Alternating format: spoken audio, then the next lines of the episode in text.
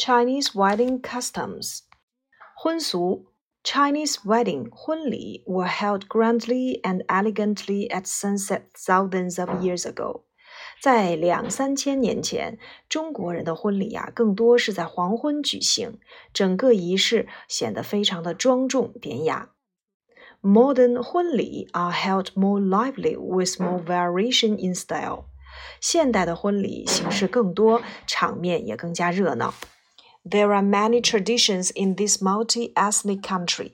中国呢是一个多民族的国家，民族多，婚礼习俗也多。Displaying the Chinese character 喜 and throwing a feast and quite common at 婚礼。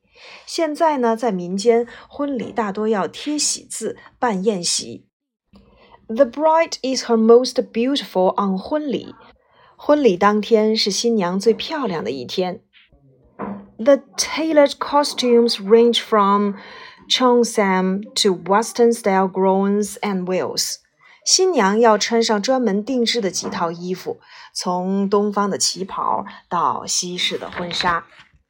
The bride and bridegroom exchange rings with each other, which represents vows of love. 那么新娘和新郎他们会互戴象征誓言的戒指。 they accomplish the most important ceremony in their life, 婚礼 with the blessing of family and friends. 在亲朋的祝福当中，新娘和新郎会完成重要的仪式——婚礼。